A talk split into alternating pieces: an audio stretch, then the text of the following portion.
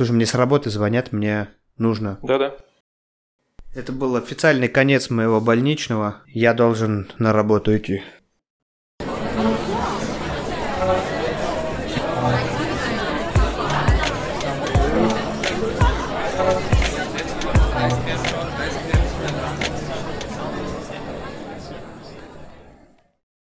Привет, меня зовут Александр Одинцов, я работаю в Штутгарте в сфере IT. Вы слушаете 49-й выпуск «Вас подкаст». На связи со мной, как всегда, Женя Высоцкий. Всем привет, я врач-анестезиолог, живу и работаю в Вальцбурге. В наших беседах мы размышляем о жизни и быте в Германии. Наконец-то, спустя три выпуска, наш джингл обрел снова свой смысл и добро пожаловать назад. Как вообще э, все у тебя прошло, ты лежал в больнице, у тебя была операция, э, наверное, не получится не увильнуть и не рассказать об этом, потому что это такой опыт, который был бы интересен э, с той стороны, что ты, получается, побывал по ту сторону от со стороны пациента, и наверняка что-то интересное сможешь рассказать. Как вообще себя чувствуешь? Вроде бы уже все пришло в норму, да, спасибо. У меня все, слава богу, хорошо. Вообще, на самом деле, это э, было какое-то, был какой-то срыв, вот, наверное, моего организма. За долгое время я в себе накопил какую-то, наверное, в общем-то, не знаю, моральную усталость, которую на нее, если очень долго закрывать глаза, то в какой-то момент а организм говорит тебе стоп и начинает каким-то образом намекать тебе на то, чтобы ты на него обратил внимание. У меня так произошло, эм, наверное, потому что я уже эм, долгое время забивал на все свои лор-проблемы и э, решил, что ну, во время пандемии так вышло, что приходится работать Э, в анестезиологии в FFP2 респираторах, а в реанимации в FFP3 респираторах это само по себе удовольствие, если честно, ну, такое ниже среднего. Э, в целом, то есть как бы неприятная штука. Э, и для людей, которые и так до этого, то есть получали какие-то там, я не знаю, проблемы с не знаю, банальным сраным насморком, который кажется, ну что это такое, то есть ты типа не, не девчонка, что ты там ну, из мухи слона раздуваешь, а по сути, то есть это оборачивается какой-то реально, то есть, ну, неприятной ерундой на долгое время. Вот. Ну, я что-то психанул и в марте месяце решил решать все свои э, лор-проблемы этой весной. Вот. Так как дело запланированное, я подошел к своему заведующему, сказал, что так и так, эм, никак не заканчивается наша работа в масках, и в обозримом будущем ничего не изменится, поэтому я долго тянул, у меня постоянно, то есть как бы хроническое воспаление, ну, от того, что плохо дышу, там, голова болит, ну и так далее. Он, да, да, окей, все, мы запланировали два, два таких мелких вмешательства, одно прям совсем мелкое, мне расширили носовые э, ходы, то есть прижгли раковины носовые. А это было вообще без наркоза, с локальной анестезией. И, ну, звучит все очень так так, что ты можешь как бы это после работы сделать вечерком и на следующий день пойти на работу. Так бы я и сделал, если бы я был в России. Но здесь тебе дают отлежаться нормально, вот. И uh, я потом понял, что не зря, потому что у меня какая-то реакция была лютая на это все. Я отсидел из-за этого неделю дома, и потом была тонзилектомия, то есть удаление э, э, гланд, которую здесь не проводят без общего наркоза, в отличие от России. Это довольно-таки такая кровавая операция, которая от нее у многих медицинских студентов остается такое впечатление, наверное, незабываемым его можно назвать, когда проходит цикл лор болезней, по-моему, он на пятом-шестом курсе, студентов ведут в операционную, где сидят э, пациенты, они прикованы к стульям в прямом смысле слова, то есть есть ремни-фиксаторы на руках, вот, и э, доктор, значит, локальной анестезией обкалывает операционное ложе, и дальше там льется много крови, все кричат и орут, но им вырывают гланды, э, и После чего, э, после чего, то есть как бы, ну, все это запоминают, никто не хочет это переживать, вот. Я не переживал это, но тоже для меня это всегда было таким э, каким-то ужастиком из детства. Э, вырезание гланд это что-то такое очень страшное. Ну да, ну тут, в общем-то, эм, все, э, все становится в такие, так сказать, кладется на весы. Э, с одной стороны польза, с другой стороны риски. Если польза перевешивает риски, то есть смысл в этой операции. И, в общем, э, да, это отличие от России. Во многих местах ее в России до сих пор делают с локальной анестезией. В этом ничего плохого нету. А, хорошо, когда есть выбор, то есть общий наркоз или локальная анестезия. Здесь этого выбора нету.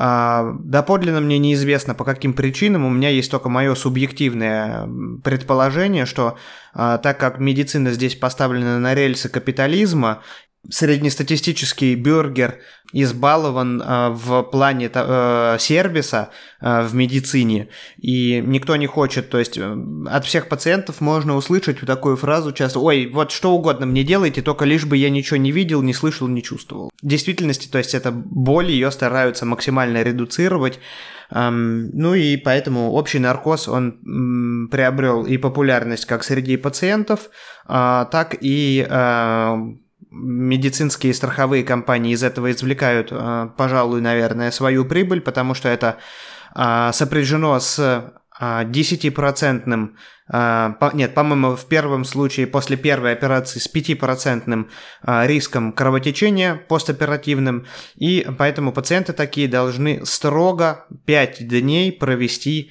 в больнице, а один койко-день – это деньги. Я думаю, таким образом, то есть как бы э, в действительности больница также зарабатывает свои какие-то э, дивиденды. И я попал в те самых 5%, которые кровоточат. Постоперативный э, риск кровотечения, он, в общем-то, невысокий, но я туда попал.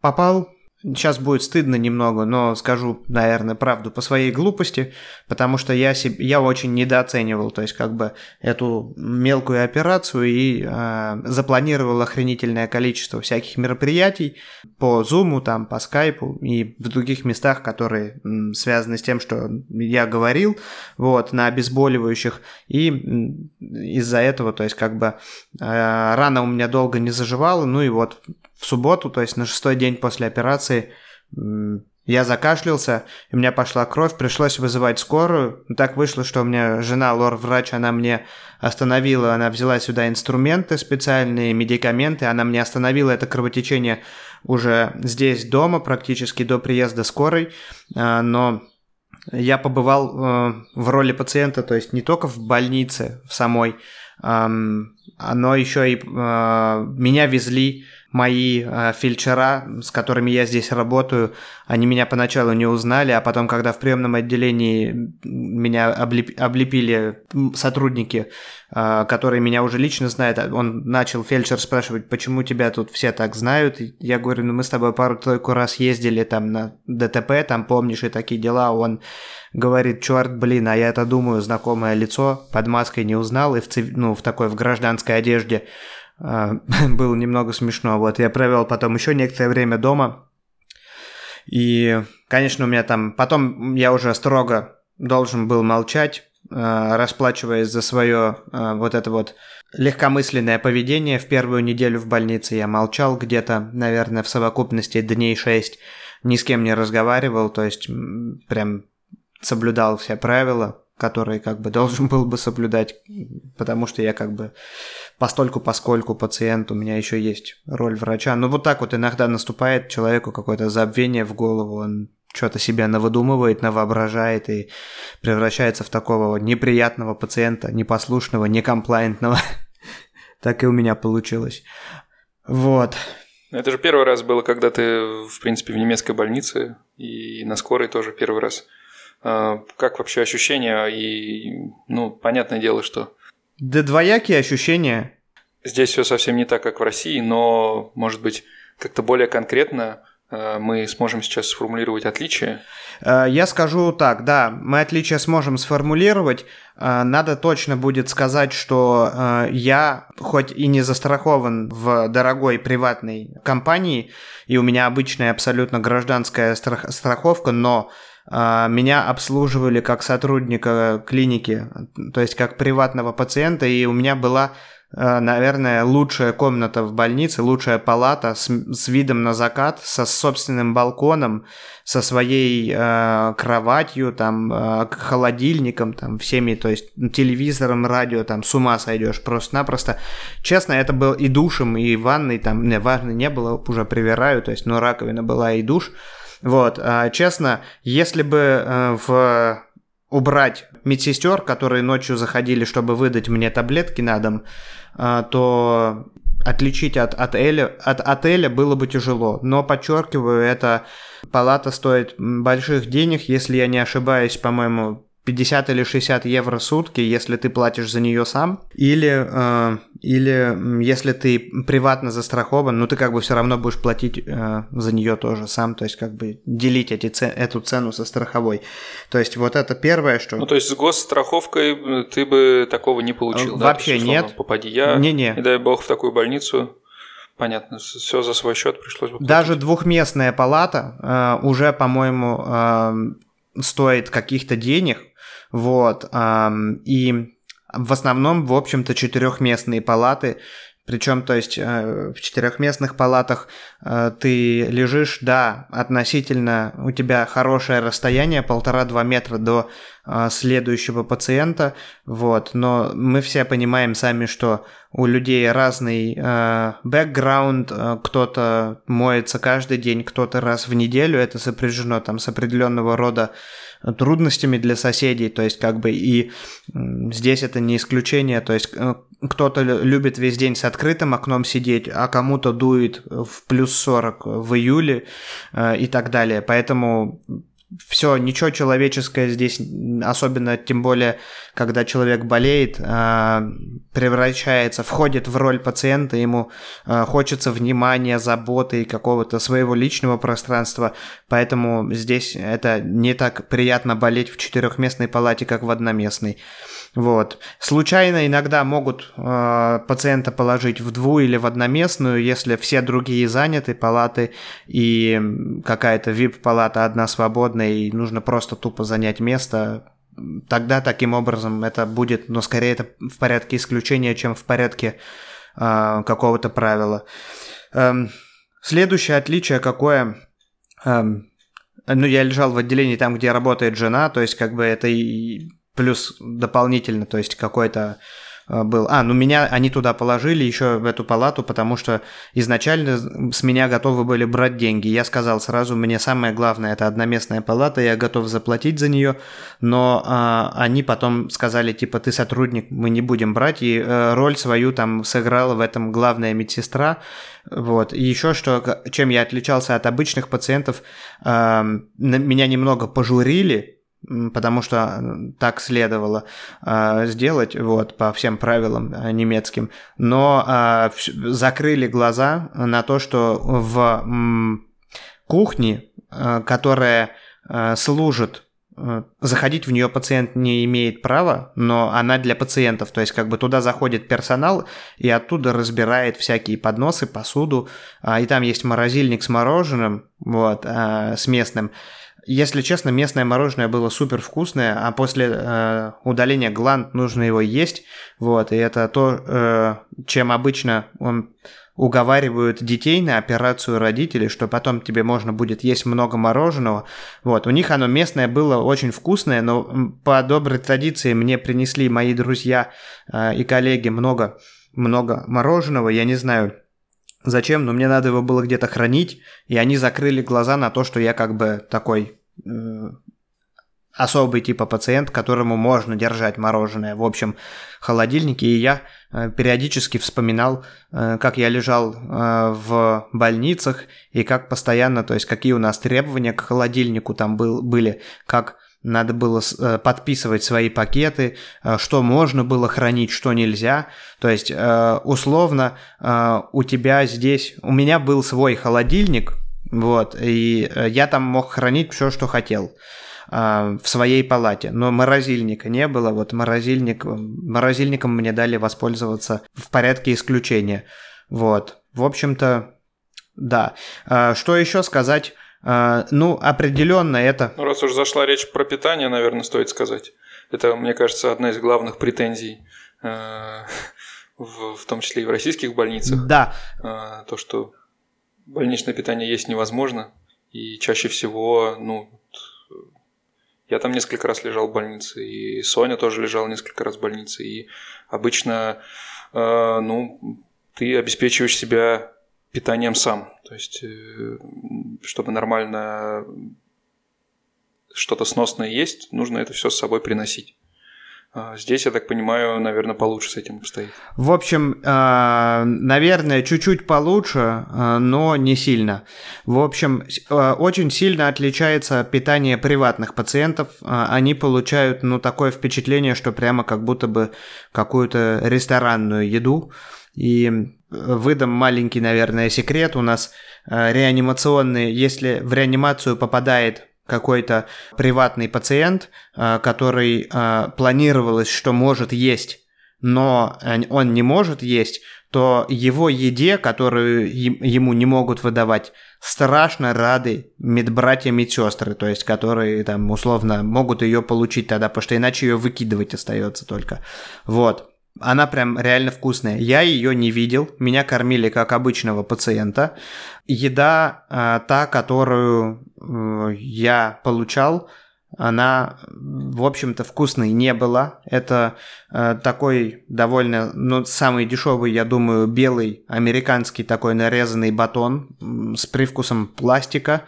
Э, это спред, э, по-русски говоря, маргарин вот. А здесь никто а, при слове маргарин почему-то в, мо- в моей семье всегда э, у всех была мина на лице, то есть маргарин считался чем-то очень сильно вредным, то есть а вот сливочное масло, да желательно на центральном рынке купленное, это, это нормальная тема была.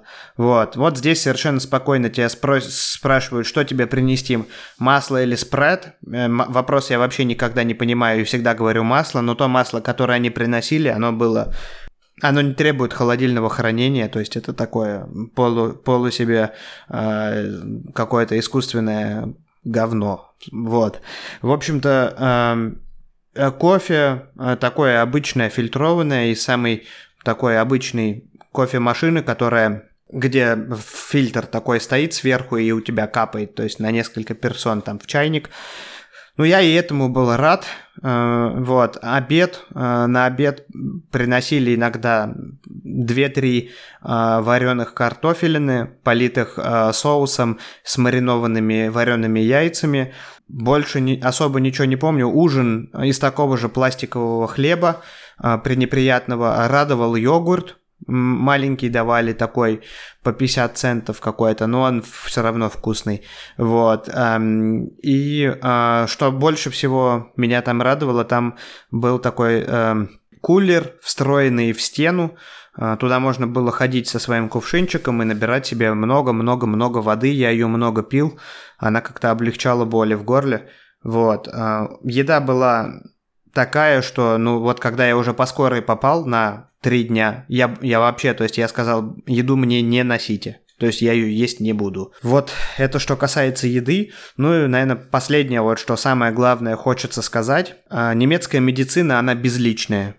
Она безличная, она уравнивающая, и она такая, что здесь не будет никто, э, никто прямо как-то проникаться твоей проблемой, вот, э, ты по сути своей э, болеющая, но самостоятельная субъединица, ты должен вовремя, тебя предупреждают, что ты вовремя должен сам просить о обезболивающих, э, ты должен какую-то такую самостоятельность и совместную работу э, показывать вместе с персоналом, то есть быть комплайентным человеком, послушным пациентом, никаких нету сюси вот эти муси, вот. И ни в коем случае, не дай бог, а, появится такое внутреннее желание а, у пациента превратиться в такого, в баре, на которому все должны там подносить, а, подавать, раздавать и так далее. Ни в коем случае. То есть как бы взаимовежливое отношение, это когда ты своему пациенту, то есть как бы э, ухаживаешь за ним как медбрат, медсестра,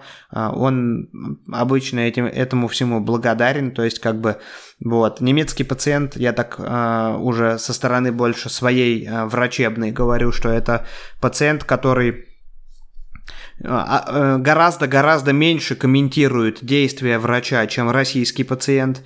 То есть условно авторитет врача в глазах э, немецкого пациента, он гораздо выше. То есть, э, когда идет э, описание рисков там на наркоз, каждый пациент подписывает, что он согласен с тем, что он чисто теоретически может даже умереть во время общего наркоза.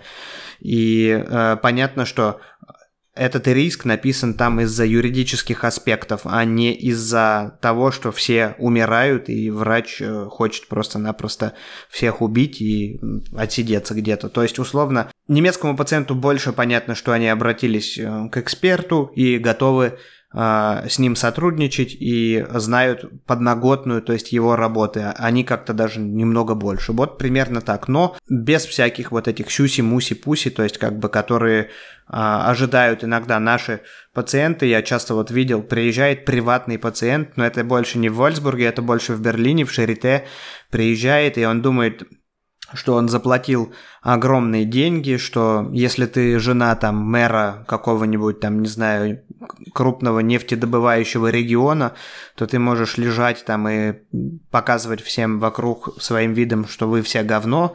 Нет, такого не будет, даже с учетом того, что вы очень сильно приватный человек, заплативший огромные деньги, вот, прилетевший, может быть, даже на частном самолете, вам они не позволят вытирать об себя жопу, то есть условно вот здесь такое, то есть как бы а, удерживают такую дистанцию люди.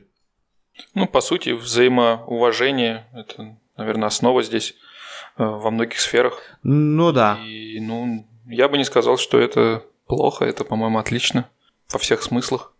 Да. Я вижу здесь только плюсы. Да, это плюсы.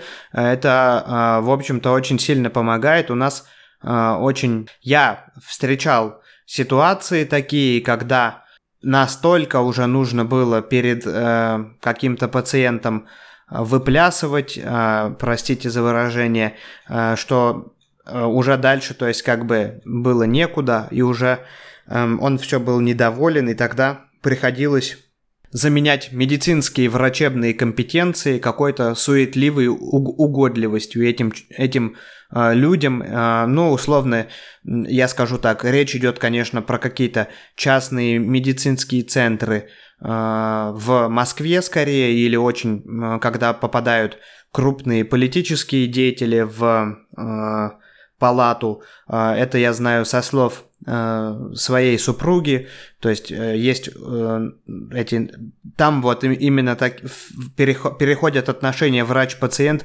из роли эксперт, который оказывает своей экспертностью услугу пациенту, переходит это все, скатывается в рамки какой-то суетливой, суетливого угождения этому эм, Ферзю, который оказался там. Вот здесь таких людей вообще единицы. То есть я такое видел условно только когда в больницу а, попадал человек калибра там мэра города или, а, или выше. Один раз за четыре года, то есть. Ну а как вообще проходил э, сам как проходила вообще сама подготовка к операции? Было такое, что ты к своему э, анестезиологу, который тебе ставил наркоз, там подошел, а, что ты мне там будешь ставить, уточнить и так далее. Или ты полностью доверился и полностью был в роли пациента и свои врачебные компетенции отложил на куда-то на дальнюю полку и не пользовался ей. Как вообще страшнее или врачам э, ложиться под нож, особенно когда ты знаешь все риски и э, знаешь, что, можно, что может пойти не так, что можно сделать неправильно. Да, тоже интересный вопрос. В общем-то, я полностью выключил роль врача, насколько это было возможно, на 99,9.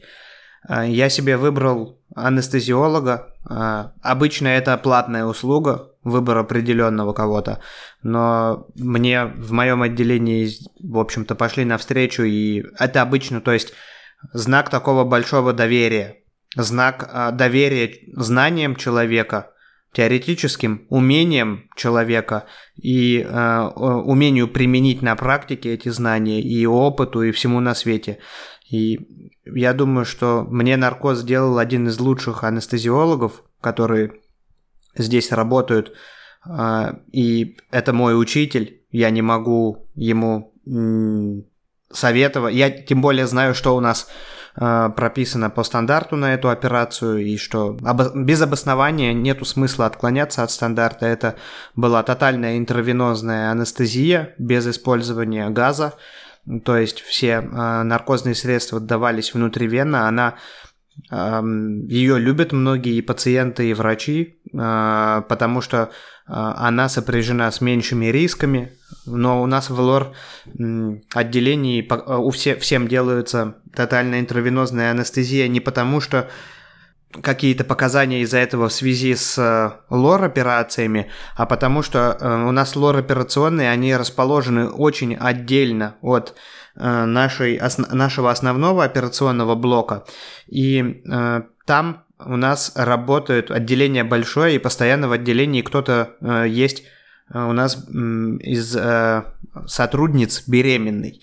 И им запрещено работать с газом, потому что считается, что э, газовые анестетики увеличивают частоту онкологии у плода, эм, и поэтому это такой оазис для беременных в лор, э, на лор на пятом этаже, в котором они могут продолжать работать без риска для своей беременности. Именно поэтому там у нас делается вот эта тотальная интравенозная анестезия, но она, она и считается самой дорогой и самой э, с, с наименьшим количеством э, осложнений. Мне эти осложнения, которые были бы от газового, они для меня нерелевантны, потому что я молодой здоровый человек, но, в общем-то, побочное действие от этой тотальной венозной, интравенозной анестезии еще а, ос, особая эйфория после операции, то есть как будто ты в действительности что-то принимал, но я как-то, в общем-то, в основном больше сонный был, чем в эйфории, вот. А время летит э, ужасно быстро, после операции. Я не заметил, как прошел час. Я не заметил, как прошел э, час, а я уже лежу, а я еще лежу в комнате для пробуждения, у меня какая-то там жажда условно была. Мне очень интересно было посмотреть на протокол операции. Э, я сразу его посмотрел, и протокол наркоза. Вот, в общем, ну а так, по сути своей, больше никаких особенностей там, связанных с наркозом, наверное, вспомнить и не могу. Да, да, еще одно из преимуществ тотальной интравенозной анестезии – это отсутствие постоперативной тошноты рвоты. Как, ну, как правило, у них у людей, которые получили эту ТИВу, у них это как раз таки акроним для тотальной интравенозной анестезии. У них не бывает постоперативной тошноты рвоты. Вот. Ну соответственно, это тоже маленький плюс. У вас подкаст образовательный. Немного медицинской информации. Ну, наверное, да, на твоем месте правильно было бы выключить врача и включить пациента полностью. Так ты без какого-то волнения относительно и без каких-то лишних мыслей э, прошел через это и, наверное, в этой ситуации было именно так правильно себя вести. Ну что ж, надеюсь, что твой голос продолжит радовать наших слушателей. Давай, наверное, от этой темы перейдем к другим новостям. Новостей накопилось, ну, не то чтобы много, но были довольно важные за прошедший период. Расскажи, ты не надумал прививаться? Потому что я слышал, э, Лена уже сделала прививку, ты рассказывал, э, и, может быть, и ты наконец дошел до этого. Ну, у меня был порыв э, такой, и я даже записался на нее, но потом у меня планы перепутались. Я тут между делом порывался на машине доехать до России, э, и э, мне предложили как раз на сегодня, сегодня у нас пятница, 14 мая мы записываемся, мне предложили на сегодня сделать прививку, но я думал, что я буду отсутствовать, и я попросил на следующей неделе. В общем, на следующей неделе я буду э, делать вакцину. Не дождался я спутника, надоело мне ждать, если честно.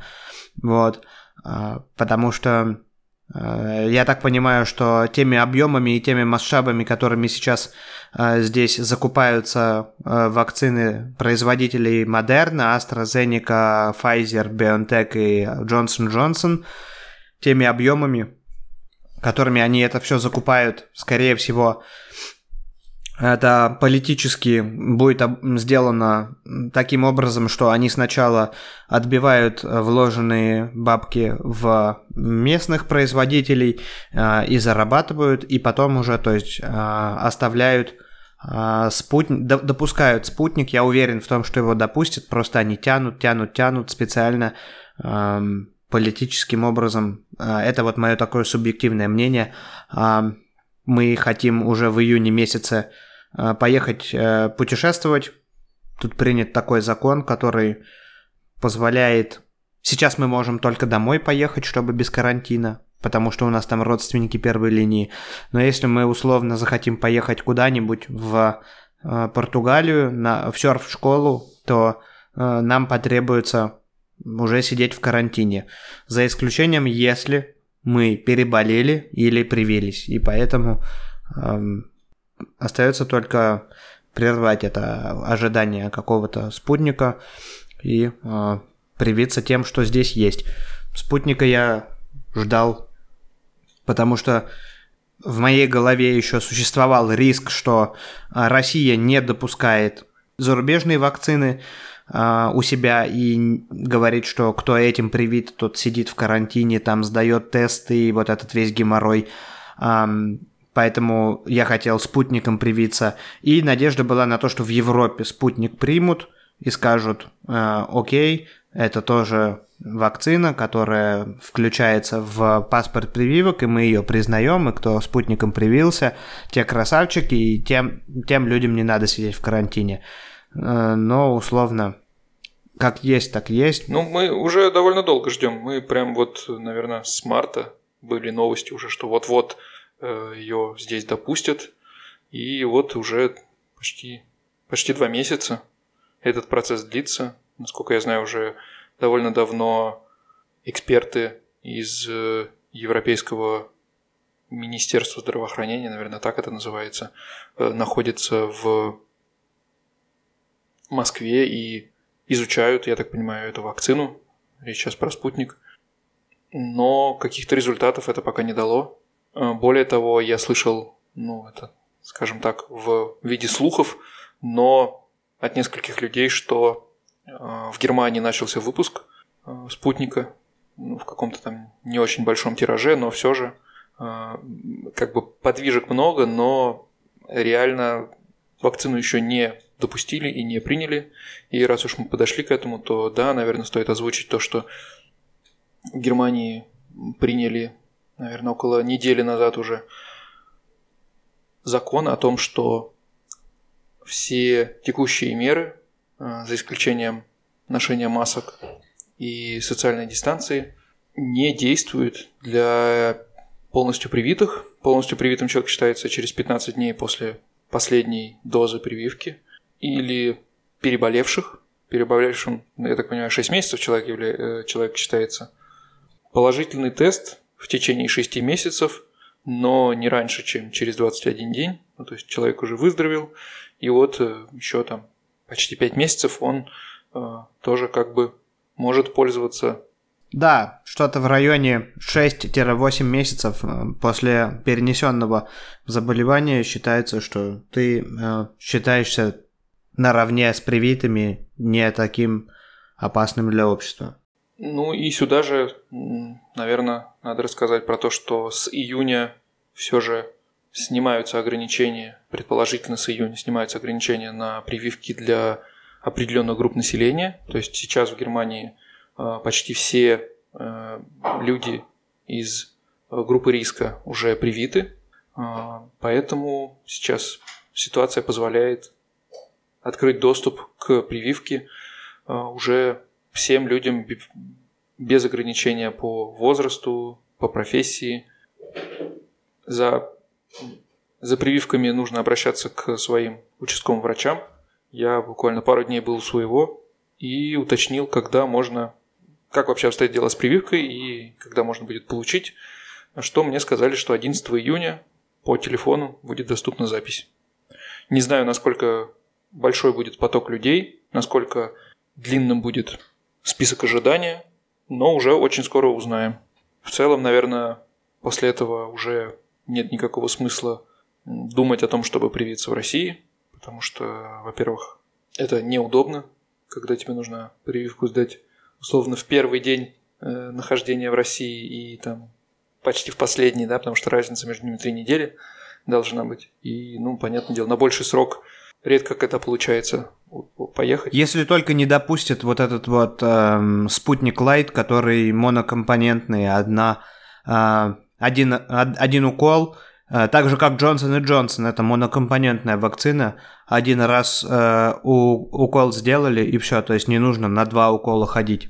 Ну тут опять же еще большой вопрос, э, если даже спутник допустит там в ближайшее время, то э, с другими вакцинами может быть сложнее, и не факт, что это не продлится еще полгода.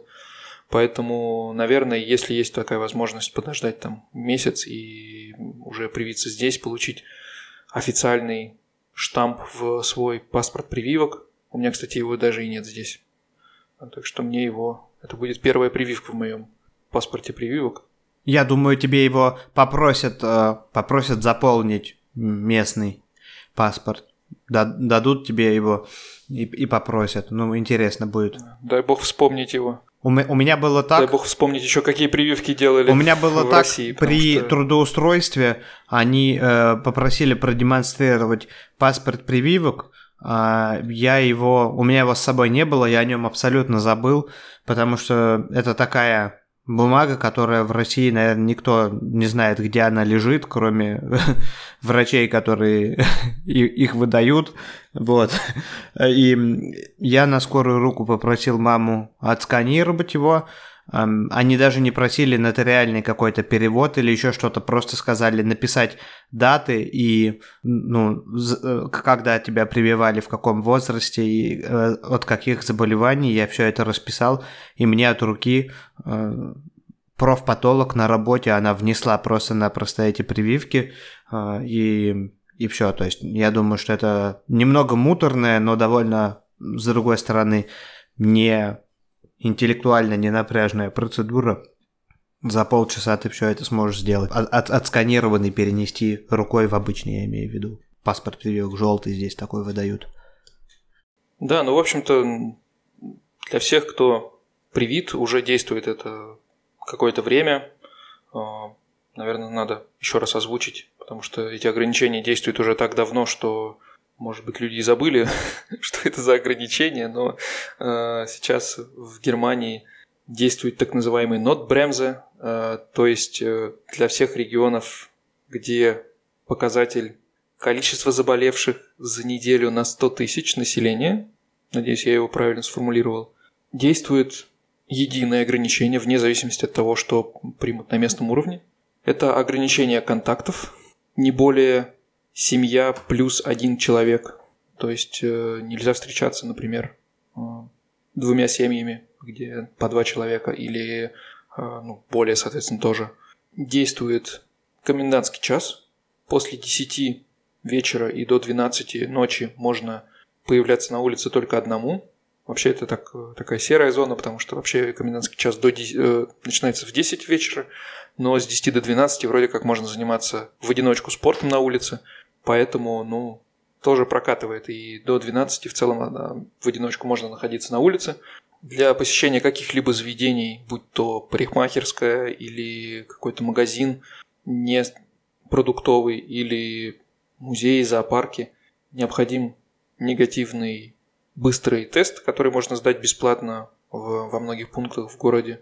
Что-то я еще забыл, может быть. Тут э, я между делом наткнулся на твит еще Йенса Шпана, министра здравоохранения Германии, он сообщил о том, что в эту среду был рекорд для Германии и было привито миллион триста пятьдесят тысяч э, человек. Миллион триста пятьдесят тысяч человек за среду и за четверг были привиты. Это почти 2% от всей страны. И тем самым почти уже к 30 миллионам приблизилось э, количество людей, которые как минимум первую дозировку получили и полноценно привиты 8,8 миллиона, то есть 10,6% от всей страны. Ну и, соответственно, это довольно хорошие цифры. Ну, это прям удивляет. То есть э, здесь прям конкретно ограничена возможность э, была до сих пор, ну и до июня, соответственно, будет все еще ограничена возможность сделать прививку, но при этом привито гораздо больший процент, чем в России, где вакцины есть в свободном доступе, и плюс к этому там в Москве, насколько я помню, там какие-то бонусы дают э, всем, кто э, сделал прививку, где-то там какие-то розыгрыши. Ну, в общем, стараются уговаривать людей как могут, но э, все равно процент ниже. Можно даже сейчас посмотреть, какой процент, чтобы не быть голословным. Ну, полностью вакцинированных 6 6%. Понятное дело, в абсолютном, а, это, в абсолютном исчислении это больше, чем здесь, но в процентах это всего лишь 6% от всего населения. Но это что-то в районе 8,5 миллионов. Ну, а здесь, наверное, когда у меня была дискуссия на эту тему с заместителем шефа в своем отделении, он э, сказал, что есть тенденция такая, она просматривается в Германии, э, что в Восточной Германии уровень доверия правительству гораздо ниже, чем э, в Западной, и в странах Восточного блока он предполагает точно так же, потому что правительство очень э, часто обманывало людей, и в нашем пространстве, там вот где мы жили, у нас вообще-то даже государство считается больше как бы за врага даже. То есть, а не как за какой-то орган, который помогает и что-то решает тебе. То есть, это всегда какое-то такое какой-то злой чиновник, который хочет тебя ободрать как-то, справками какими-то закидать и не помочь тебе что-то делать, а вставить палки в колеса. Вот. И вот таким вот макаром, наверное, то есть это не везде так, наверняка есть места, где все совсем по-другому, но эм, отсюда низкий уровень доверия, потому что в таких масштабах, в масштабах стран, эм, эти все эм, мероприятия проводимые, их можно только на уровне политики, на уровне правительства эм, встраивать в будний день. И именно поэтому Простой человек просто не может отделить правительственные э, действия от медицинских. Это все для него сейчас одно, и ему кажется, что вот кто-то где-то там как-то насаждает. Да что там говорить? Я, в принципе, точно так же, несмотря на осознание того, как работает э, вакцина, несмотря на осознание Э, того, что это э, здесь не может быть скрыто за этим каких-то там, я не знаю, странных эм, теорий заговора и так далее. Чипов 5G. Чипов 5G, да, еще чего-то, хотя эта информация хорошенько пошатала нервную систему вообще все, всем, то есть как бы тут уже, э, если раньше это нужно было активно интересоваться э, теориями заговоров, если вы э, хотели их узнать, то сейчас уже даже, мне кажется, если вы ими активно не интересовались, в 2020 году можно э, было у любого спрашивать, знаешь ли ты, и тебе бы все рассказали бы, что э, он это где-то как минимум дослышал. Вот. Поэтому здесь эм, даже несмотря на высокий уровень информированности, э, стоит просто отметить, что человек – это существо иррациональное, в каких-то местах эмоциональное. Мы покупаем так себе машину иногда с пылу, с жару, э, как-то не, не, необдуманно, там еще что-то. Чем больше там мы обдуманно действуем, тем лучше. Но вот до какой-то поры даже у меня было, то есть условно до какого-то там декабря, там января месяца было прям вот такое сомнение во всех этих эм, думал обождать, перестраховаться и так далее. Вот.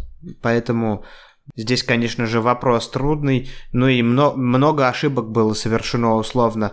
Я напомню, даже в той же э, Германии, когда э, политический вот этот вот э, политическим словом была запрещена э, вакцина AstraZeneca э, до разбирательства вот этого европейского медицинского агентства э, в возникновении тромбозов Э, в синусах э, у молодых пациентов э, в, в, в головном мозге. Почему они такой быстрый шаг предприняли, напугав всю Европу, все страны отменили эту AstraZeneca, а потом опять допустили? Это же ошибка по сути своей. То есть эксперты говорят нет, так не надо делать, политики испугавшись, остановили. А, как, какую волну это спровоцировало? да волну того недоверия просто, которое оно было, оно, она усилилась просто-напросто. И как мне рассказывал один из фельдшеров, он, мы приехали э, к центру вакцинирования, там у кого-то просто у какой-то бабушки давление подскочило, и ну, мы так дали там какую-то таблетку, померили давление, а люди из очереди разбежались, потому что увидели, скорая подъезжает к этому, к центру вакцинирования. То есть, условно, окажись на этом месте недобросовестный журналист, который бы продав, продал бы эти снимки на какого-нибудь стихоплета, статьеплета в какой-нибудь э, желтой прессе, все, пожалуйста, вот тебе скорая забирает людей уже из э, центра вакцинирования. Я уже вижу этот жирный заголовок, фотография, где стоит скорая и написано на заднем плане центр вакцинации. И, и все, и пожалуйста. И еще там условных там 50 э, тысяч прочитавших там или 150 тысяч в зависимости от того, насколько э, у тебя уровень э, распространения тираж твой и покупаемость твоей газеты, вот ты, пожалуйста, взял и оказал влияние какое-то на людей, и оно не совсем честное. Ну, справедливости ради стоит сказать, что AstraZeneca все-таки прекратили закупать в Германии. А, да, но ее а, делают но всем. По другим причинам совсем. Да, по другим причинам это никак не связано с какими-то побочными действиями. Э, это связано с тем, что компания, выпускающая эту вакцину, нарушила все договоренности и не довезла очень большую партию, э, оплаченную ей заранее. И ну, с ней просто разорвали контракт.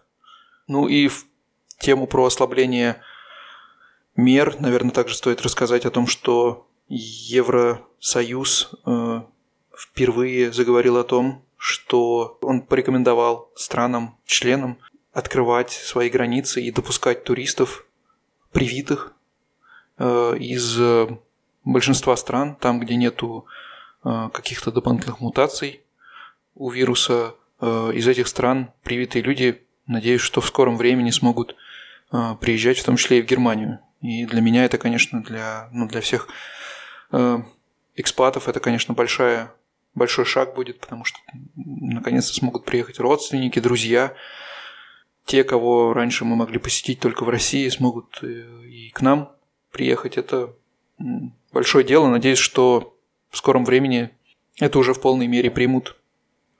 Э, но здесь, конечно, надо понимать, что пока спутник не будет здесь допущен, толку от этого будет мало.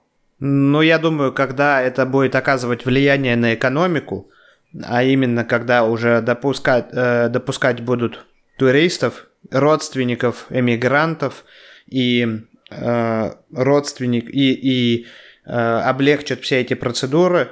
Опять же, э, у этого всего есть э, допуска свои бенефициары.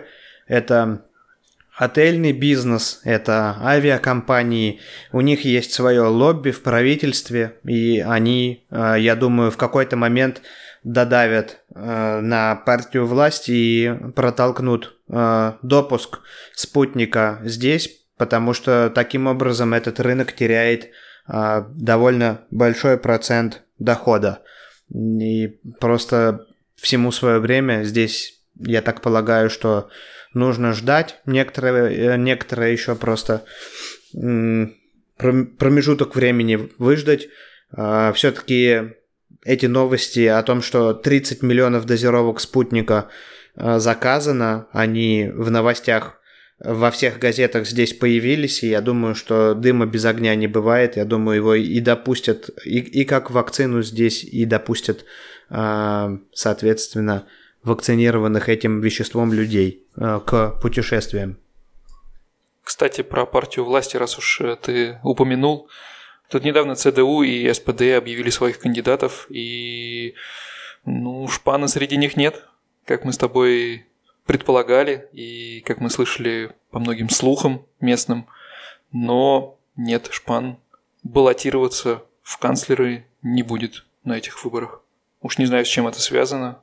Связано ли это с тем, что настроение в обществе не совсем благоволят тем, кто вводит все эти ограничения, часто не совсем понятные и непонятно какой логики э, следующие. Может быть, с этим связано, может быть. Ты знаешь, я думаю, да, что здесь слегка, слегка его имидж пострадал, э, и э, большая часть избирателей, она просто-напросто не согласна с а, ограничениями, а, не большая, наверное, потому что я статистикой не владею, а просто скажу абстрактно, большая часть, а, потому что трудно очень разделить министра здравоохранения и э, ограничения какие-то федеральные, региональные, которые были.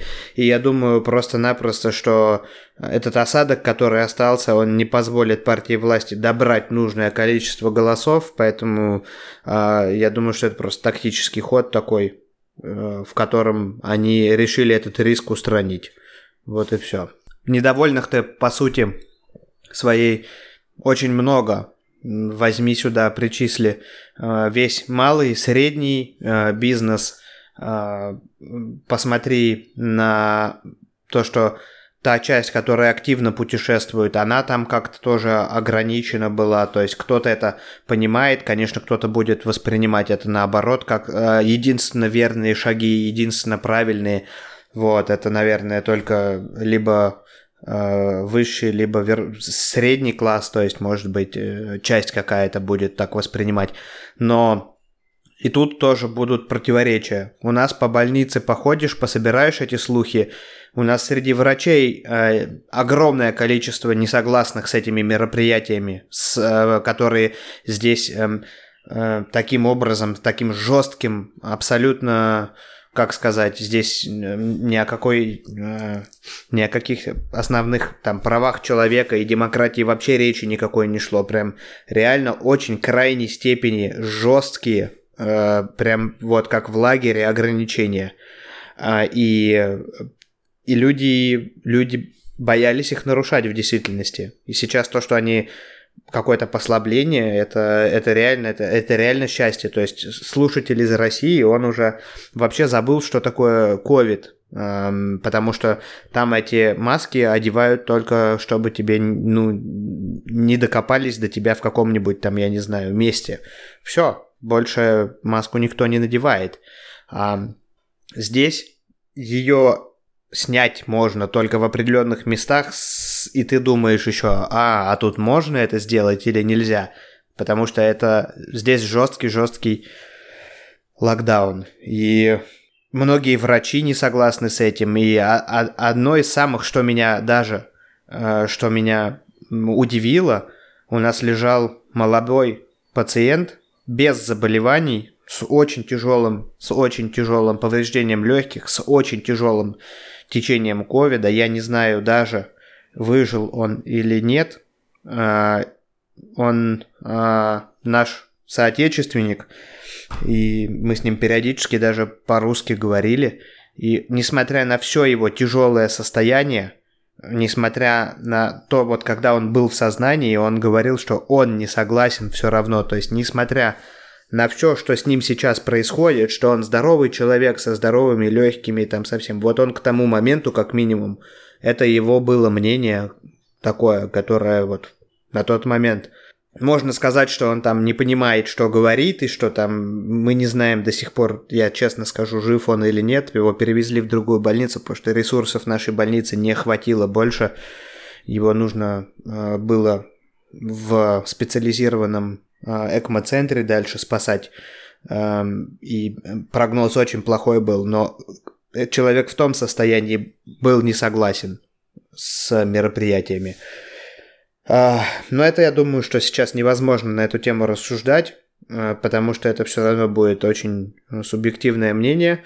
За свои слова мы здесь в рамках нашего подкаста а, можем только каким-то образом в качестве какой-то позиции их, то есть вот выставлять и в этом плане за них отвечать, но условно поставь нас на роль человека, который принимает решения в масштабах страны, и тут уже, знаете ли, я бы, наверное, таких слов не повторил, потому что э, здесь уже требуется очень большая экспертная группа, которые будут, которая будет со всех сторон взвешивать все плюсы, минусы, риски и так далее.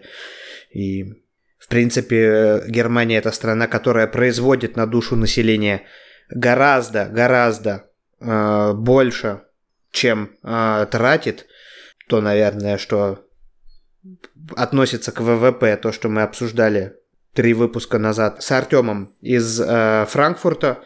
Вот, и если э, люди, которые имеют здесь э, о, э, вот этот вот э, Überblick, Oversight, то есть вот в перспективу сверху, со стороны, э, с птичьего полета смотрят на всю ситуацию, а не только с каких-то, то есть, э, уголков мелких, как мы. И они приняли такое решение, что Германии это по силам, да, она потеряет э, я не знаю, там сотни миллионов, там миллиарды, я не знаю, о каких деньгах идет речь даже. Если они сказали, что ок, но мы будем, тем не менее, идти тем курсом, который мы выбрали, и если у нас удастся сохранить там на тысячу человек жизней больше, чем если мы этого делать не будем, то ок, хорошо, значит, мы выбрали такую политику, и это решение надо уважать. Слушай, мне с работы звонят, мне нужно. Да-да. Это был официальный конец моего больничного. Я должен на работу идти незапланированно. Прямо сейчас? В 16 часов я должен выехать с пациентом из больницы в Магдебург перекладывать там кому-то очень плохо, нужно перекладывать в ЭКМО-центр. А, вот так вот прям в прямом эфире. Да. Ну, что поделать, работа такая. Ну, на вопрос сможем сегодня ответить? Да, поступил вопрос от э, Ильи Хоменко. Эм, он спрашивает, э, описывает ситуацию. Бабушка вызывает машину скорой помощи, ее осматривают и решают везти в больницу. Бабушка собирает весь свой саквояж в течение одного часа. Это ведь долго, скорая помощь, возможно, нужнее в других местах, как это в Германии работает. Ответ здесь очень простой. Когда бабушка вызывает критические инфраструктуры на себя, а скорая относится к м, критическим службам, скорая, полиция, пожарная, то э, бабушка больше не э, решающий элемент в этих ситуациях. А, в этих ситуациях решает критическая инфраструктура. Поэтому э, хотелки бабушки э, можно удовлетворять только в том случае, если это не влияет на работу скорой. То есть, если бабушка хочет взять с собой сумку, то это должна быть приготовленная сумка, которую она за 5 секунд схватила. Но она не может час ее собирать. Если она ее не собрала до приезда скорой, то это проблемы э, бабушки. Э, и э, обычно э, здесь нужно найти определенный уровень эмпатии в самом себе, объяснить, что все, что ей нужно, она получит в больнице – медикаменты там все есть, но для этого они должны быть, безусловно, э, потому что у нас бывает проблема, иногда пациенты приезжают э, в больницу и нет медикаментов, надо покупать. Это не вина врачей, это вина управляющих, менеджеров этих больниц, то есть госаппарата. А, пациент иногда, конечно, путает все и начинает срывать свое какое-то негодование на исполнителях в белых халатах. Ну да ладно. В общем, а, таких ситуаций здесь а, не бывает. Некоторые бабушки, конечно, теряют иногда Э, контроль над ситуацией и э, пытаются какие-то сумки собирать, еще что-то, но довольно быстро это все и технично э, прерывается, ее просто-напросто... Э, опять же, в чем есть здесь преимущество? Здесь фельдшера это обычно э, одновременно пожарники, то есть все пожарники здесь это фельдшера. А, они умеют накладывать внутривенные доступы и оказывать первую помощь на очень высоком уровне. Это обычно двухметровые бугаи, которые просто бабушку эту приподнимают слегка над землей, э, и у нее э, ноги больше э, ей не, не помогают сопротивляться. Она, конечно, что-то там говорит, но в основном это создает только фон ее эвакуации из квартиры. Вот. Но все довольно в дружественной атмосфере. Ну вот, вот так это все происходит, поэтому это не создает никаких логистических проблем. Здесь просто нужно вовремя э, выключать в этих бабушках их э, попытку перенять роль на себя решающего элемента в этой ситуации, и все. Таким образом здесь все это решается. Час, час точно никто ждать не будет. Э, э, спрашивают вы... Э, вы хотите умереть или хотите поехать в больницу? Обычный ответ прост, и поэтому тогда мы едем в больницу, но на наших условиях. Вот. Ладно, давайте, наверное, прощаться на этот раз. А, мне пора. Будем завершать сегодняшний выпуск. Да, будут вопросы еще какие-то, спрашивайте, как всегда. Оценки, отзывы. Я думаю, знаете куда. В Apple подкастах. Или просто через нашего телеграм-бота. Хорошо. Тогда в общем-то, всего доброго, до свидания, до новых встреч. Всем пока, до следующего раза.